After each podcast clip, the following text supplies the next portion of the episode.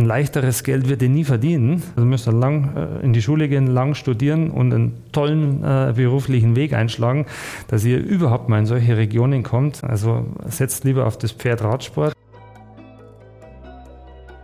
Forever Young, der Gesundheitspodcast vom Lanzerhof. Von und mit Nils Behrens.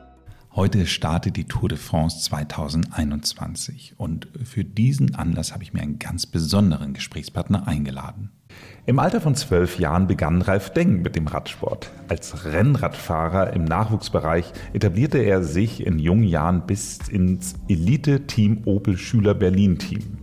Seit 2010 ist er Gründer und Teammanager des erfolgreichsten deutschen Rennradsportteams, welches unter dem Namen Bora Hans Grohe fährt. Wir sind natürlich stolz, dass wir bereits seit 2014 dieses Team als Sponsor begleiten dürfen. Herzlich willkommen, Ralf Denk. Hallo zusammen in die Runde. Lieber Ralf, Du hast ja unter anderem an der Bayern-Rundfahrt und an verschiedenen Sechstagerennen schon selbst teilgenommen wobei dir den bayerischen Meistertitel und den sechsten Platz beim Sechstagerennen sichern konntest. Ähm, kannst du unseren HörerInnen vielleicht mal kurz davon erzählen, wie so der Weg dahin für dich so gelaufen ist? Der Weg kam eigentlich über den Skisport. Und, über den äh, Skisport? Ja, vom Skifahren, Skisport, vom Skifahren zum, zum Radsport. und äh, ja, in meinem Elternhaus hing auch der Skisport sehr hoch. Äh, ist er hier im bayerischen Voralpenland äh, ja, doch verbreitet. Ähm, du bist hier aus der Region Raubling, äh, Ich bin gebürtiger Bruckmüller, ja, also bei Bad Aibling. Und äh, dann kam eben als 13-Jähriger eine Verletzung dazu, Knieverletzung. Ich, äh, und ähm, dann hat der dortmalig behandelte Arzt gesagt, ja, Radfahren ist nicht schlecht, mach das mal so ein bisschen als Ausgleich. Und die Mutter hatte ein Rennrad. Und äh, so äh, bin ich dann reingekommen und plötzlich äh, hat es dann eben die Entscheidung gegeben, äh, es werden alle Ski verkauft und es wird für mich ein Rennrad gekauft. mein Papa hat damals eine sehr rationale Entscheidung getroffen.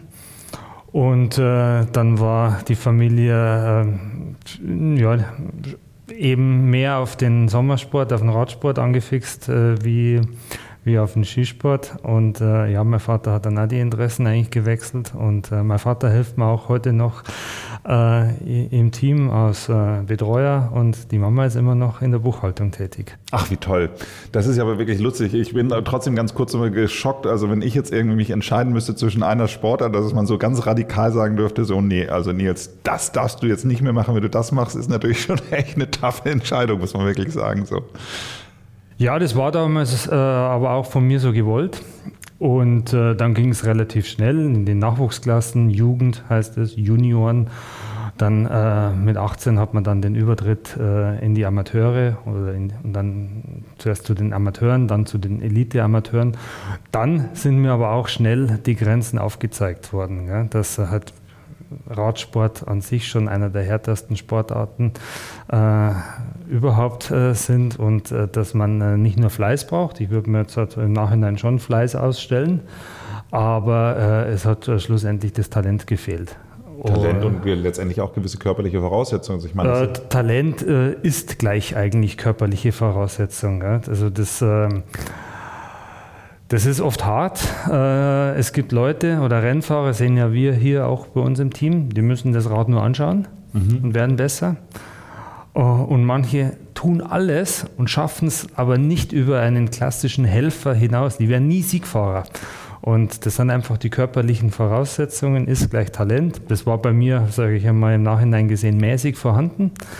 Und äh, ich würde es aber trotzdem als äh, Stärke äh, im Nachhinein bewerten, dass ich mich dann doch früh entschieden habe, äh, mit 23 äh, die Sache sein zu lassen und mich auf den Beruf zu konzentrieren. Das, äh, also ich habe auch loslassen können zu der Zeit dann. Dein Beruf ist ja trotzdem heute noch wirklich direkt mit dem Radsport verbunden. Wir haben uns damals noch mhm. kennengelernt, da hattest du noch ein Radsportgeschäft auch mhm. noch zusätzlich, aber heute bist du ausschließlich ja der CEO eines World Tour Teams, also des Bora Hans Grohe Teams, was du aber auch selbst gegründet hast. Also ich finde das schon irgendwie beeindruckend, äh, wenn man sich mal so überlegt. Also ich hatte jetzt noch nicht so den Morgen, wo ich mal aufgewacht bin und dachte, ach, heute gründe ich mal ein Tour de France Team. Mhm. Nee, das hat schon eine Entstehungsgeschichte. Und äh, du hast es ja vorher erwähnt, ich hatte einen äh, Radsportladen. Also ich habe mit 23 aufgehört, dann habe ich einige Jahre in der Fahrradindustrie gearbeitet, äh, habe da sehr viel gelernt in der Fahrradindustrie. Beim Komponentenhersteller SRAM aus Chicago habe ich gearbeitet. Und dann 2000 habe ich ein Fahrradgeschäft gegründet und die Ambitionen von mir waren schon, das Fahrradgeschäft ein bisschen anders zu machen wie alle anderen außenrum. Und äh, der Schwerpunkt war, äh, wir äh, transportieren den Rennsport. Der Rennsport wird ein Aushängeschild von dem Fahrradladen und habe dann ein kleines Mountainbike-Team gegründet. Und äh, da habe ich eigentlich schon gleich am Anfang dann gemerkt, das äh, Managen von Teams, äh, das Akquirieren von Sponsoren, das Zusammenhalten, das macht man sicherlich, macht man genauso viel Spaß wie das Fahrradverkaufen an sich. Und habe das aber immer parallel gemacht. Schon sehr auf, ein, äh, auf meinen Fahrradladen konzentriert. Der war auch sehr erfolgreich. Äh, wir haben da äh, gutes Geld äh, verdient. So haben wir uns ja letztendlich kennengelernt, weil unser, unser CEO ja auch ein sehr passionierter Rennradfahrer ist und äh, er ja quasi ein Fan von deinem Laden war. Also das ist ja. Das äh, freut mich, weil sonst hätten wir uns ja auch nie gekannt, gell? wenn Christian Harisch nicht bei uns im Laden gewesen wäre und ein Fahrrad gekauft hat. Ähm, aber auf der anderen Seite äh, hat mich der, das Managen von Teams schon, äh, äh, schon dann fasziniert. Äh, und äh, somit haben wir ein kleines regionales Mountainbike-Team innerhalb von sechs Jahren zum besten Mountainbike-Team der Welt geformt. Der Welt? Der Welt, ja. Wir haben 2006 einen Gesamtweltcup gewonnen bei den Profis in der olympischen Disziplin Cross Country. Und äh, habe aber trotzdem dann feststellen müssen, das macht mich nicht ganz zufrieden, weil äh, Mountainbike äh, ist nicht die Königsdisziplin im äh, Radfahren. Das ist ein toller Sport, ein ehrlicher Sport.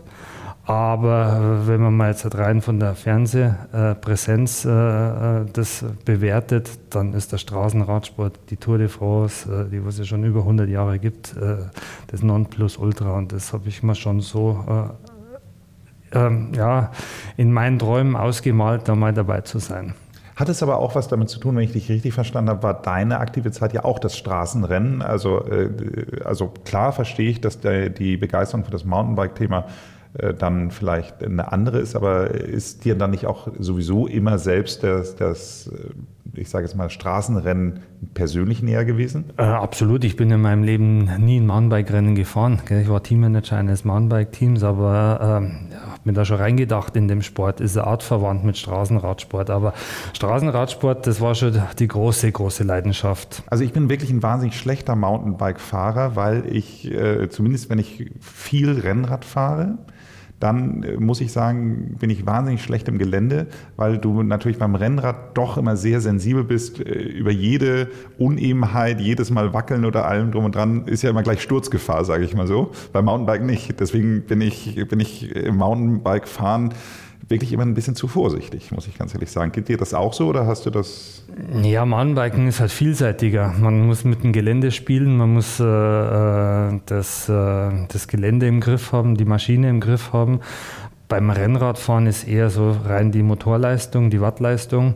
Und ähm, ich würde heute auch äh, ja, jedem Kind empfehlen, zuerst mal mit dem Mountainbike anfangen. Gell? also weil man da, also auch ein Peter Sagan hat mit dem Mountainbike angefangen, gell? also nicht mit dem Rennrad. Ja, auf jeden Fall 2007 äh, äh, haben wir es dann äh, gepackt, haben ein Rennradteam gegründet, ein, neun, äh, ein, ein U19-Team. Also ganz klein, also nicht mehr Amateure, äh, sondern Junioren und haben äh, eigentlich äh, von 2007 aus dem dortmaligen U19-Team, das wo äh, von einer regionalen Immobilienfirma hier gesponsert worden ist, äh, zum World-Team äh, Bora Hans Grohe ausgebaut. Ist da noch jemand dabei? Äh, es ist noch Michael Schwarzmann dabei. Ja, Michael Schwarzmann. Äh, Wie alt war denn der dann damals? Der war da, Michael Schwarzmann war zu dieser Zeit äh, 16, 17 Jahre. Cool. Ja, und äh, er ist immer noch äh, jetzt Teil von Bora Hans Grohe. Und es ist eigentlich ein, ein, ein schöner, äh, spezieller äh, Werdegang, wenn man dann Sportler so lange begleiten kann. Gell? Voll, voll. Ich dachte, äh, Gott, hoffentlich hört er das jetzt nicht, aber ich dachte, der wäre Österreicher oder bin ich da Nee, falsch? ist Kemptner, also geht, geht so aus okay, so halb Österreicher. er wohnt aber in Österreich mittlerweile, das ist richtig, in Vorarlberg. Okay. Aber er ist gebürtiger Kemptner. Okay. Ja, cool. Wie viele äh, wie viel Menschen hast du denn insgesamt in deinem Team als Rider? Also wie viele wie viel Radfahrer sind jetzt sozusagen bei dir im Augenblick unter Vertrag? Ja, jetzt äh, sind wir in der World, äh, in, in, der World Tour äh, ansässig und äh, das ist eine große Organisation. Inklusive Rennfahrer sind wir über 100 Mitarbeiter im Moment. Wir haben 30 Rennfahrer und gut 70 äh, Mitarbeiter. Die 30 Rennfahrer sind das die alle, die in dem World Tier sind? Oder du hast ja noch dieses Junior-Team? Genau, das, das läuft separat. Äh, die, das Farm-Team, äh, das Team Auto Eda, äh, umfasst nochmal äh, zehn, zehn Sportler äh, im Bereich äh, U19, also 17-, 18-jährige Jungs, die wo wir an den Profisport da heranführen wollen. Und äh, das ist nochmal ein extra Team, aber im Endeffekt sind wir ja mit den Junioren 120, 130 äh, Leute. Und äh, das äh, ist schon eine große Organisation, aber wir haben auch eben 260 Renntage zu bestücken pro Jahr. Und äh, wir fahren oft drei Programme parallel. Das muss man sich so vorstellen, dass man sagt, äh, okay, ein Team besteht immer aus sieben Rennfahrern äh, und ungefähr 10 bis 12 Mann äh, an Betreuern. Äh, und ein Team fährt in Polen, ein Team fährt am gleichen Wochenende in Italien und ein Team fährt meinetwegen in Belgien. Und das sind natürlich schon logistische Herausforderungen, ja, die wo zu bewältigen sind. Ich verliere schon immer den Überblick. Ich kriege ja mal alle eure Pressemeldungen und äh, dann äh, verliere ich da schon den Überblick, wo ihr denn jetzt gerade alles überall fahrt und wer welches Rennen gerade gewonnen hat. Also von daher möchte ich gar nicht wissen, was das für ein Aufwand ist, das alles zu organisieren und zu, zu koordinieren. Aber sag mal, äh, wenn du sagst, das sind ja wirklich Profisportler. Ich war da wirklich ganz beeindruckt, als wir uns mal vor, vor ein paar Jahren darüber unterhalten haben das sind ja Profisportler, heißt, die machen ja wirklich nichts anderes. Das heißt, die sind hauptberuflich Radfahrer. Ähm, das heißt, die kriegen ein Gehalt von dir de facto, oder? Ja, absolut. Also wir sind äh, Berufsfahrer, wie man so Berufsradfahrer. Mhm. Und, äh, mein Vater hatte früher eine Spedition, also da gab es Berufskraftfahrer, ja, du hast Berufsradfahrer. Der Berufsradfahrer. Und äh, man muss auch sagen, äh, in der Liga, also in der, in der, Champions League des Radsports, wo wir uns befinden, äh, äh ist auch das äh, wirtschaftlich schon lukrativ für äh, den Rennfahrern. Also wir haben die Lieder bei Bora Hans Grohe, die sind im Millionenbereich, was die Jahresgehalt. Fahr Jahresgehalt. Nur durch dich oder haben die noch so Sponsor-Side-Verträge? Nee, die haben, äh, das ist äh, nicht gern gesehen oder erlauben wir eigentlich nicht, dass sich die Sportler selbst vermarkten, nur zum ganz kleinen Teil, aber ihr Gehalt kommt zu 99 Prozent von uns. also Privatverträge lassen wir zu, wenn es keinen Konflikt gibt zu den Teampartnern, aber ist eher die Ausnahme. Also Peter Sagan hat ja seine eigene Kollektion, das ist ja in genau. dem Sinne kein... Ähm, wie gesagt, wenn es kein Konflikt ist äh, mit bestehenden Teamsponsoren, dann drückt man vielleicht mal ein Auge zu. Aber ansonsten äh, ist das, der, kommt der größte Teil äh, des Einkommens der Rennfahrer natürlich vom Team. Sie generieren dann äh, eigens noch Preisgelder, die äh, schieben sie sich selbst in die Tasche. Da haben wir als Team nichts davon. Mhm. Äh, äh, ja, es ist so. Aber wie gesagt, es ist privilegiert, privilegiert und das sage ich auch immer wenn ich Kontakt habe äh, mit unseren Nachwuchssportlern, dass es schon erstrebenswert äh, ist, Berufsradfahrer zu werden, weil äh, wenn das mal wirklich in die Erfolgsregionen geht, dass man mal Etappen gewinnt, bei der Tour de France oder beim Giro Italia, dann ist man auf der Gehaltsstufe mit einem DAX-CIO. Und äh, das ist vielleicht doch äh, dann äh, schon was, wo man auch äh, anstreben sollte. Und das äh, bringt natürlich den jungen Sportlern auch schon Motivation. Ja, ich. Find, ich finde, was ich äh, ganz spannend fand, war, es gibt ja ein Mindestgehalt. Also es gibt auch einen Mindestlohn sozusagen Richtig, bei ja. den Radfahrern. Mhm. Und das heißt also, Profi-Radfahrer kriegt mindestens wie viel? Das sind äh, um die, äh, das ist ein bisschen gekoppelt, wie alt das der, der, der, der, Einsteiger ist, aber es sind um die 50.000 Euro. 50.000 Euro, das ist ja, ja, wirklich so, ich meine, du musst dir mal überlegen, das ist ja auch schon Akademikergehalt letztendlich. Ja, also wie gesagt, äh, die, die wo es schaffen und äh, deswegen konnte ich oft nicht verstehen, wenn junge Sportler, 16, 17, 18-Jährige mit mega Talent gesegnet sind, äh, aber dann einfach äh, das schleifen lassen, weil ich sage immer, ein leichteres Geld wird ihr nie verdienen. Und da müsst ihr lang in die Schule gehen und da müsst ihr einen tollen, äh, also müsst ihr lang äh, in die Schule gehen, lang studieren und einen tollen äh, beruflichen Weg einschlagen, dass ihr überhaupt mal in solche Regionen kommt. Äh, also setzt lieber auf das Pferd Radsport. und, äh, das kann ich mir genau vorstellen, was die Elternteile dazu sagen. das ist zum Beispiel jetzt, äh, wir sind nicht in die Regionen wie, wie zum Beispiel beim Fußball. Das sind äh, nochmal ganz andere Regionen. Aber ein klassischen Helfer in der World Tour, dem geht es jetzt deutlich, deutlich besser wie im Wintersportler zum Beispiel. Gell? Also es ist schon äh, ein, ein, lukrativer Job, auch wenn er äh, ganz harte Seiten hat, weil die müssen auch viele Rennen fahren und auch bei schlechtem Wetter fahren.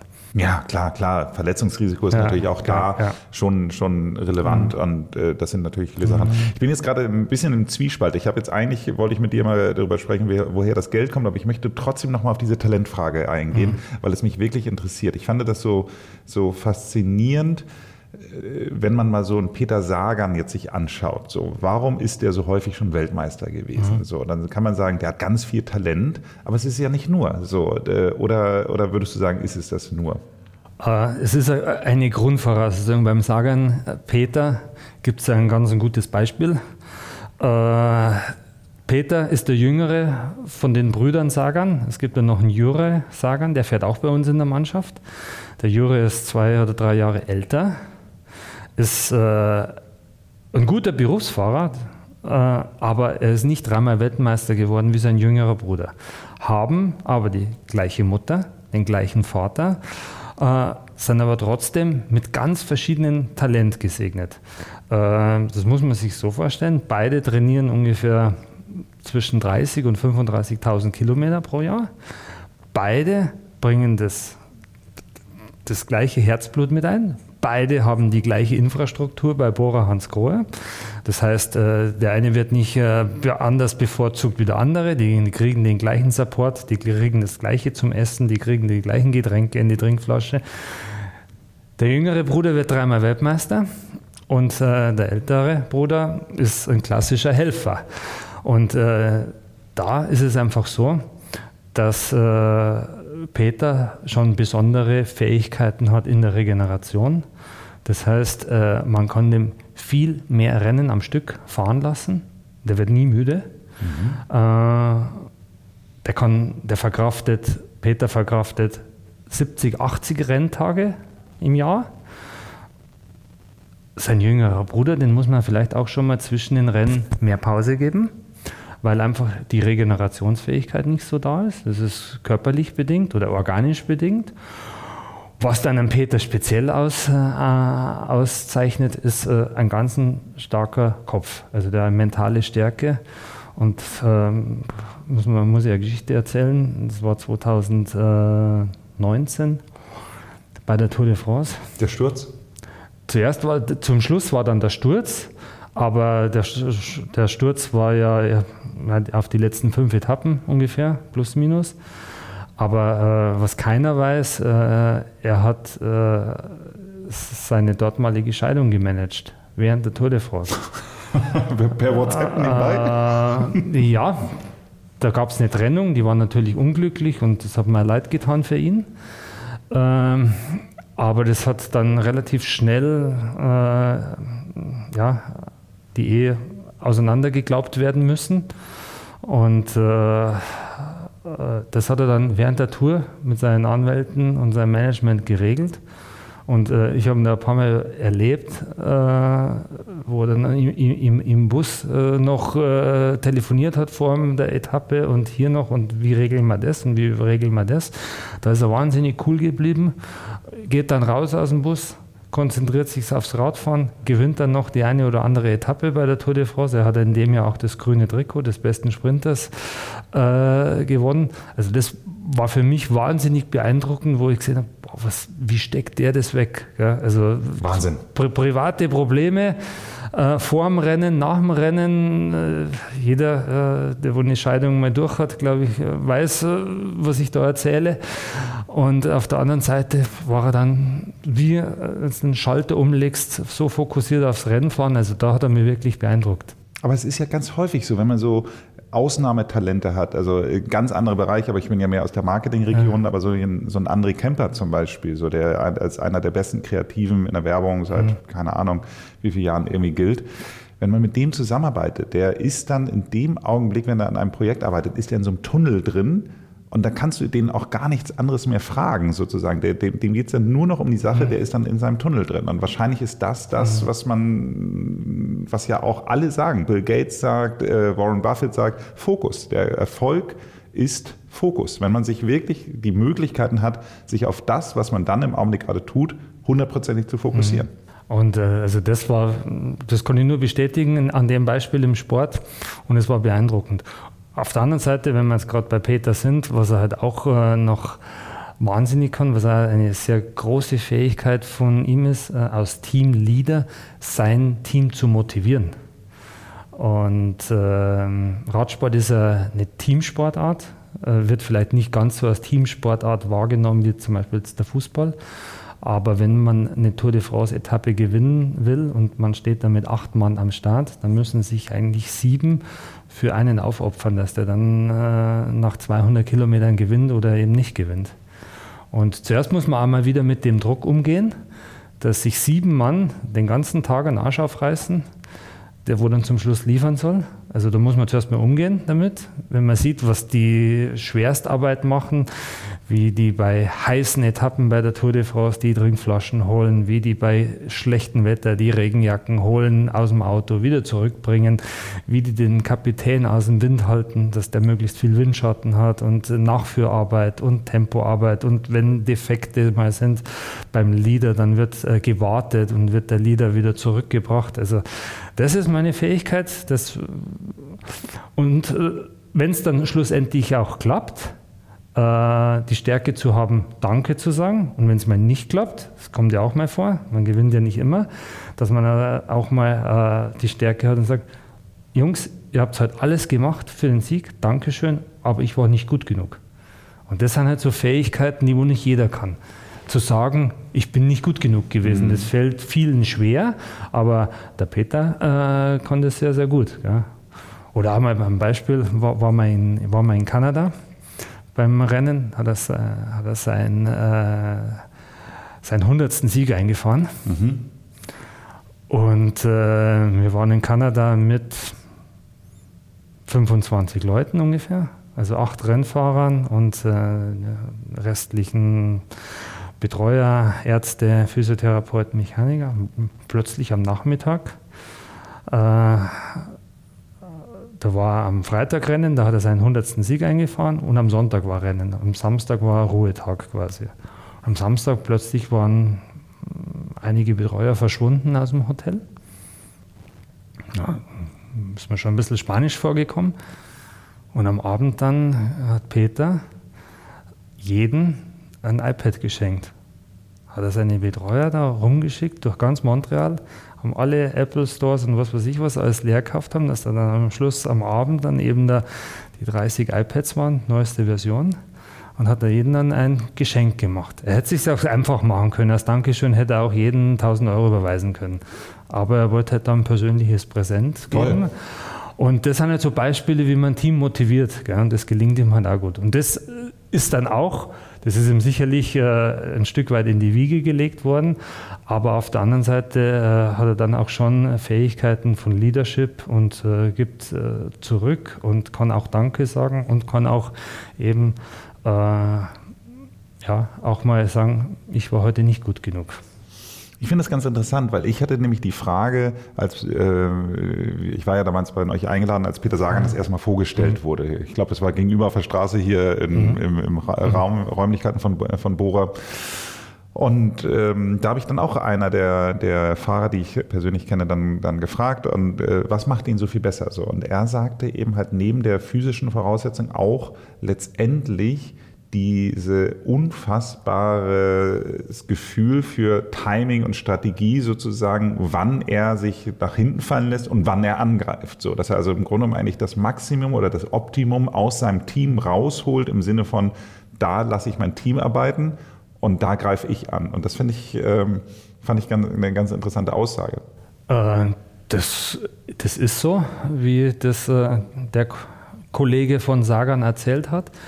Und äh, das haben wir jetzt wieder, wo wir vorher schon drüber geredet haben, beim Mountainbike. Er hat mhm. ja sein, sein, äh, seine ersten äh, Gehversuche im Radsport im Mountainbike gehabt. Und er hatte da unheimliche äh, Bike-Skills. Das heißt, äh, er bewegt sich ganz elegant im Feld.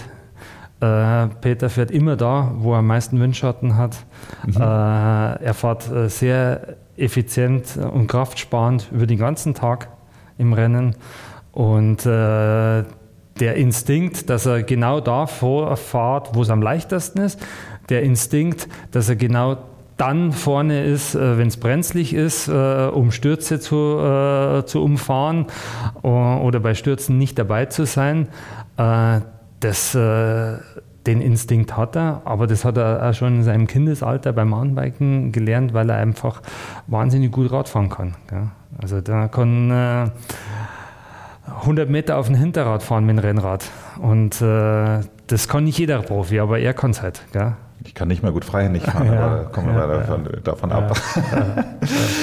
Schön, aber das ist ja wirklich spannend. Ich finde das ganz interessant. Äh, ich komme zum Abschluss nochmal gleich zu, der, äh, äh, zu dem Punkt Tour de France zurück, die ja dann hoffentlich schon im Gange ist oder startet, wenn wir diesen Podcast ausstrahlen. Ich möchte mal kurz aber zu den Geldern zurückkommen. Also ähm, das sagtest du so, es sind Millionengehälter, aber Minimum eben halt äh, 50.000 Euro. Wenn man das eben mal so rechnet, du hast äh, 30 Fahrer, zumindest in dem Team, das ist ja schon eine Menge Geld, über 100 Menschen zu beschäftigen. Woher kommt das Geld? Das Geld kommt äh, zu 95 Prozent äh, von unseren Sponsoren. Äh, natürlich äh, ist es im Radsport äh, so üblich, dass äh, man äh, dass das Team nach den Hauptsponsoren benannt ist. Das ist im Fußball anders. Fußball heißt der FC Bayern und nicht heißt der Telekom München. Mhm. Äh, das ist aus der Historie so gewachsen im Radsport. Äh, das ist natürlich aber auch für die Hauptsponsoren ein wahnsinniges Add-on, dass die Mannschaft nach der, den Firmennamen benannt ist oder benannt sind. Ja, aber wir müssen äh, natürlich, um konkurrenzfähig zu sein, äh, schon auch äh, äh Preise aufrufen im Sponsoring, äh, dass wir unsere Infrastruktur am Laufen halten und dass wir auch e-, eben gute Fahrer verpflichten können. Äh, ich bin nicht ganz glücklich mit dem Geschäftsmodell von 95 Prozent Sponsoreneinnahmen. Wenn man jetzt zum Beispiel mal die Bilanz des FC Bayern sich anschaut, dann sind da 25 Prozent in der Gesamtbilanz ungefähr Sponsoreneinnahmen und der Rest ist äh, Merchandising, ist aber auch das Stadion, wo äh, Zuschauer Eintritt bezahlen, äh, sind auch die Fernsehrechte. Da werden wir sehr kurz gehalten. Von Kriegt ihr kein Geld, Fernsehrechte? Äh, da schieben sie alle die Rennveranstalter historisch in die Tasche. Okay. Ja. Aber äh, der Erlös der Fernsehrechte ist natürlich jetzt auch äh, nicht so groß wie im Fußball, das muss man auch mal äh, sagen, weil äh, Radsport auch sehr komplex ist zu übertragen. Im Fußball brauche ich drei, vier Kameras und noch eine, die wo mit Seile über dem Spielfeld hängt. Äh, aber im Radsport, um eine professionelle Radsportübertragung zu machen, brauche ich einige Helikopter, brauche ich Relaisstationen, äh, muss bei der Tour de France jetzt zum Beispiel immer die Ü Ü-Wagen und die ganze Technik von A nach B fahren, jeden Tag woanders. Das kostet natürlich viel Manpower, viel Energie. Also und die Fernseheinnahmen sind nicht so groß, aber äh, der Veranstalter, die Tour de France, die Tour de France wird in 190 Ländern übertragen. Äh, umsonst machen es die auch nicht, aber wir als Team sehen da sehr, sehr wenig. Und äh, wir haben viele Zuschauer an der Strecke. Äh, also jetzt in der Corona-Pandemie äh, weniger bis gar keine. Aber vor Corona hatten wir bei ganz äh, tollen, spektakulären Tour de France-Etappen bis zu einer Million Zuschauer. Das muss man sich zuerst mal vorstellen. Das sind, das sind zwölf Allianz-Arenen voll an einem Tag. Äh, der durchschnittliche Zuschauer bei der Tour de France bleibt drei Stunden an der Strecke. Also der zelebriert es mit, äh, mit Wein und Baguette und alles, was drum herum gehört. Aber die Zuschauer bezahlen nichts. Das ist natürlich äh, für die Teams äh, nicht so schön. Es hat uns in der Corona-Pandemie jetzt äh, viel geholfen, weil wir auf das Geld sowieso nie angewiesen waren oder weil wir das nie verplant haben, weil es eben keins gibt. Aber das sind die Herausforderungen, wenn man eben so ein Team betreibt dass man wirklich äh, tolle Sponsoren braucht, äh, egal äh, auf welcher Ebene, ob das jetzt äh, in der ersten, zweiten oder dritten Ebene äh, äh, ist, die wo lang einen die Stange halten und loyal sind. Und da haben wir einen wahnsinnig guten Pool, wie eben jetzt mit dem Lanzerhof schon seit 2014, mit Bora seit 2015 mit Hans Grohe seit 2017, mit Specialized seit 2017. Also es sind langjährige Kooperationen, das wo auch mich dann eben stolz macht, dass äh, äh wir Partnerschaften entwickeln, äh, wo es eine Win-Win-Situation ist und äh, dass die lang eben uns erhalten bleiben, weil äh, wenn die uns wegbrechen, dann müssen wir deutlich kleinere Brötchen backen. Ich kann dir auch wirklich sagen, also äh, ich habe ja dank dir auch mal Willi, den Gründer von Bora, kennengelernt, aber trotz allem, jedes Mal, wenn, wenn ich irgendwo zu Gast bin und die Herdplatte sehe mit, mit einem Bora, Abzug in der Herdplatte, dann freue ich mich immer so. Es fühlt, mich, fühlt sich irgendwie so vertraut an, also als ob, als ob ich äh, mich sozusagen über den Umsatz mitfreue. Nee, man muss aber, wenn wir gerade über das Geschäftliche reden, man muss äh, auch wissen, dass äh, die Sponsoren auch äh, ja jetzt schon auch Fan der Mannschaft geworden sind, aber dass man auch die Engagements äh, speziell von den Hauptsponsoren immer wieder überprüfen lässt. Äh, man kann die Reichweiten messen, dafür gibt es extra Agenturen und äh, die Reichweiten aus globaler Sicht sind natürlich im Radsport schon enorm. Das äh, ist deutlich besser jetzt zum Beispiel wie beim Wintersport. Wintersport hat ja eher eine Reichweite im Alpenraum oder in Skandinavien. Aber Radfahren ist so ein breites Thema. Radfahren generiert auch Reichweiten in Australien, äh, in Südafrika, in Kolumbien, in den USA. Und äh, das ist auch das, was unsere Hauptsponsoren schon schätzen, weil äh, speziell Hans Grohe ist ja eigentlich äh, mehr oder weniger in jedem äh, Land auf der Erde vertreten. Und äh, Bora, unser größter Sponsor, ist ja die deutlich jüngere Firma wie Hans Grohe. Die sind gerade dabei, äh, global zu expandieren, expandieren, und auch da hilft das Marketingwerkzeug Radsport.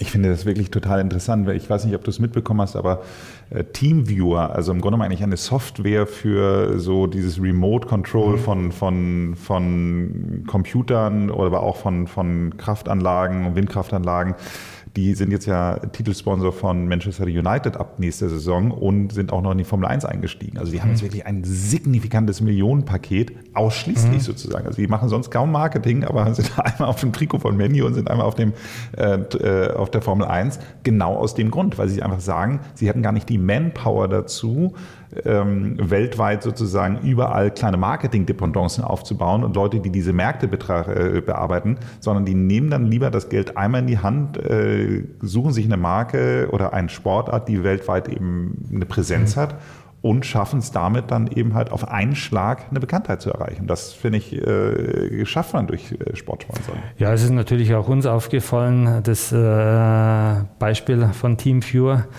und ist eine deutsche Firma und man, das interessiert mich halt auch persönlich. Deswegen habe ich das Engagement sehr verfolgt und auch das Größenverhältnis mal mir angeschaut. Und das ist jetzt wirklich ein, ein, ein, ein, ein wahnsinnig äh, mutiger Schritt von TeamViewer, weil die das äh, Ratio von Umsatz und Investment, äh, das ist ja sehr, sehr äh, hoch. Das ist, ähm, sucht seinesgleichen im Sportsponsoring.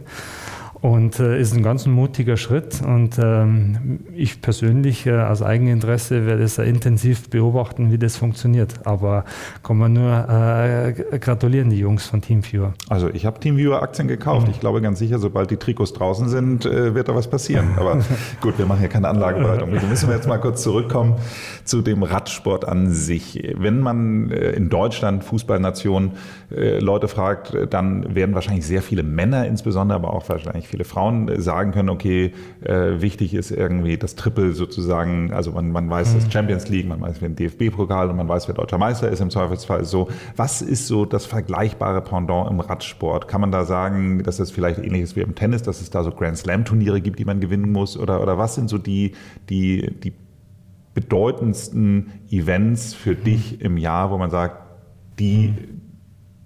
Sachen muss man einlochen? Genau. Es gibt äh, die Tour de France. Und die Tour de France, äh, wenn man jetzt mal beim größten anfängt, äh, ist äh, das Highlight schlechthin. Man muss auch als Sportfan wissen, die Tour de France ist das jährlich größte wiederkehrende Sportereignis auf der Welt. Also es, wenn man das von Reichweiten und akkreditierten Journalisten vergleicht, sind nur die Fußball-Weltmeisterschaften und die Olympiade größer. Und äh, die finden ja bekanntlicherweise nicht jedes Jahr statt. Also die Tour de France ist wirklich das größte jährlich wiederkehrende Sportereignis. Das ist unser größtes Event, wo man, wo immer im Sommer stattfindet und wo wir auch äh, uns äh, darauf konzentrieren. Wenn man dann mal äh, weiter runter geht, dann haben wir noch zwei Landesrundfahrten, die wo die gleiche Länge haben, plus minus, wie die Tour de France. Das ist einmal der Giro Italia und äh, die Spanien-Rundfahrt. Alle drei genannten Rennen äh, dauern äh, über drei Wochen, äh, sind äh, zwischen 40 und 50.000 Höhenmetern und 3500 ähm, Kilometer Gesamtlänge. Das sind sehr, sehr wichtige Events bei uns. Dann gibt es noch fünf ganz große Eintagesrennen, das sind die Monumente. Das ist einmal mit Mailand San Remo, das erste Monument im Jahr auch das längste mit 300 Kilometern, wirklich von, äh, wird gefahren von Mailand Downtown bis an die Rivera nach San Remo.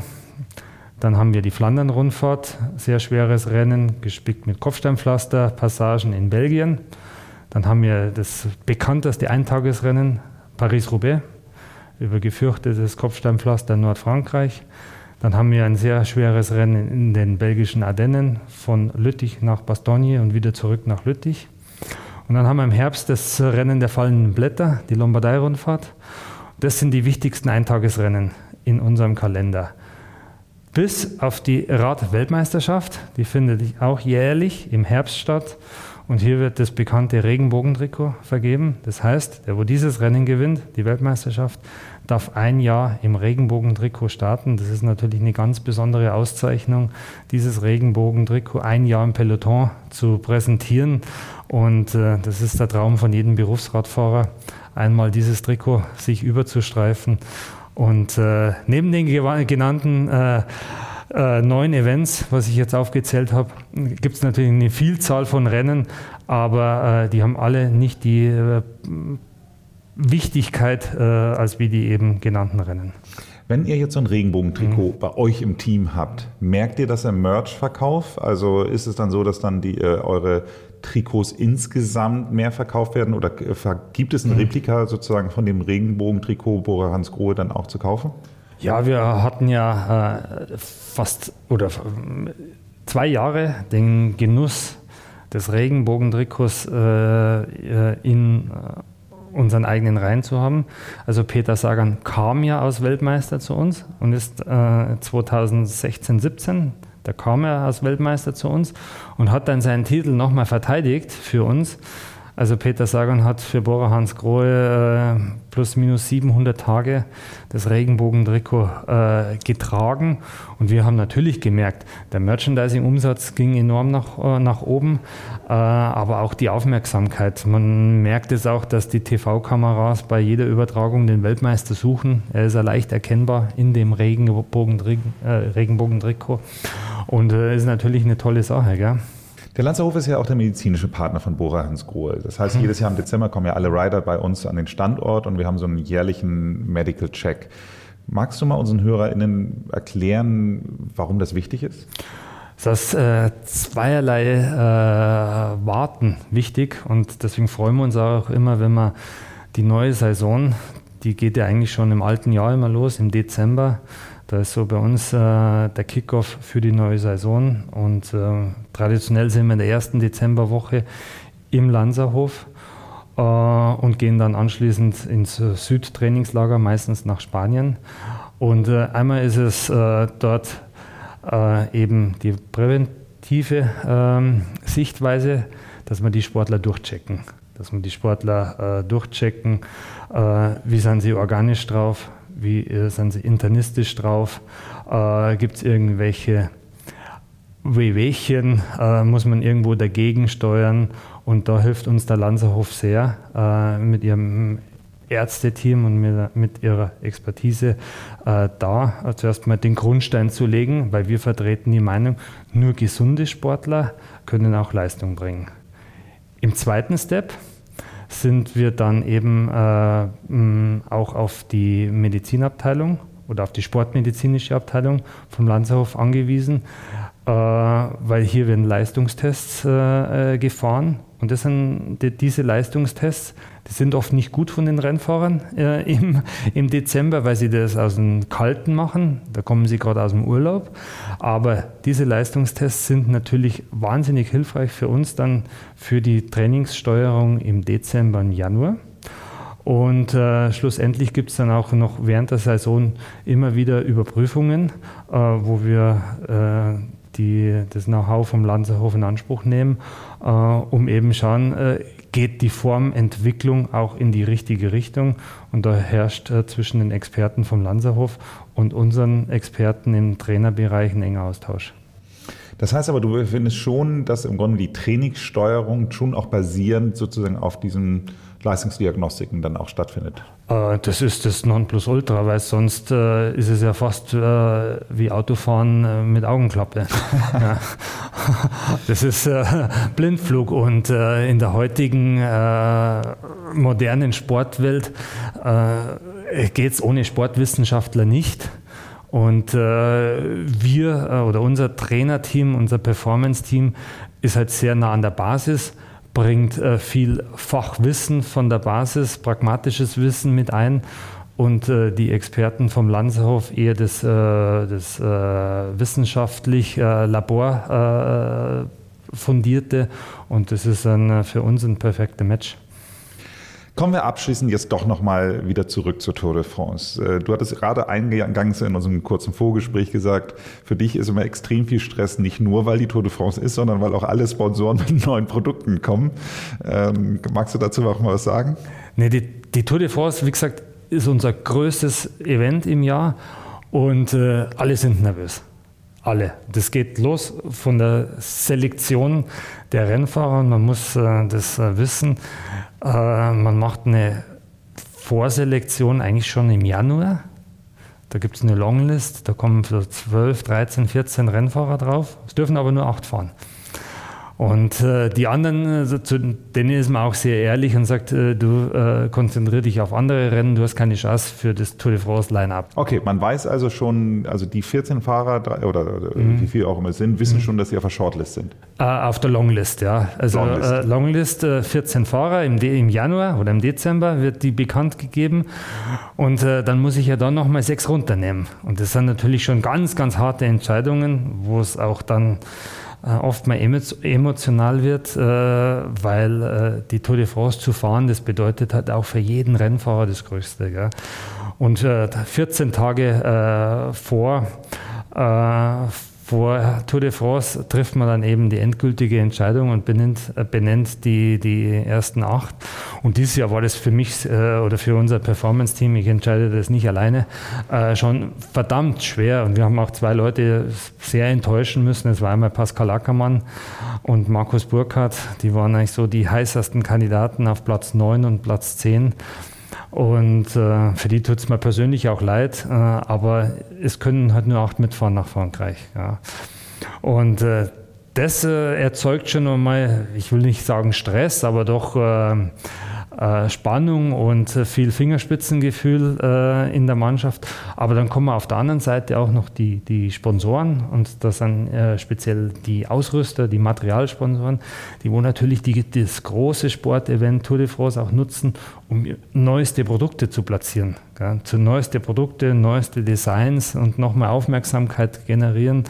Äh, unser äh, Trikothersteller äh, Sportsfull hat extra eine Kollektion nochmal äh, gemacht jetzt für die Tour de France. Also wir kriegen komplett neu designte Trikots. Äh, Specialized, äh, unser Radhersteller, kommt äh, immer wieder mal mit was Neuem, wie neue Laufräder jetzt dieses Jahr nochmal und viel Arbeit für die Mechaniker, für die Logistik, äh, für die Coaches, für die, äh, für die sportlichen Leiter, da trotz der ganzen äh, Euphorie und des, der Aufbruchstimmung auch äh, nochmal ja, Ruhe reinzubringen in die Mannschaft. Gell? Das ist ähm, so die die, die Wochen vor der Tour de France äh, ist es eigentlich unser Job, äh, trotz allem immer wieder Ruhe bewahren und äh, die Sportler äh, zu fokussieren und äh, die Nebenkriegsschauplätze auch von den Sportlern fernzuverhalten. Die Entscheidung über die Fahrer, wer hat das letzte Wort? Das letzte Wort habe ich, ähm, aber wir haben eine Kultur bei Bora Hans Grohe, dass wir immer als Team entscheiden. Und äh, da brauchen wir auf jeden Fall eine Mehrheit. Es sind äh, drei Leute, äh, die wo auf Sportperformance-Sicht äh, entscheiden. Das ist Enrico Polschke, das ist Dan Lorang und das bin ich. Und äh, es steht dann immer 2 zu 1 und somit äh, kriegt man eigentlich schnell eine Mehrheit. Okay. Ich hatte mal das Glück, mein Schwiegervater, der äh, leider schon verstorben ist, war ein ganz begeisterter Radsportler und auch Fahrradfan. Und dann hatte ich mal das Glück, mit ihm äh, Tour de France zu schauen. Und da hat er mhm. mir dann genau immer erklärt, was jetzt hier wie als Strategie gerade jetzt wie gefahren wird und warum das jetzt gerade so ist. Wenn du jetzt unseren HörerInnen hier zum Start der Tour de France, die dann sich vielleicht für das Thema jetzt mal da noch mal stärker interessieren, einen Tipp geben würdest beim Zuschauen bei der Tour de France. Also gibt es da was, wo du sagst, Mensch, acht mal darauf, dann wird es noch spannender?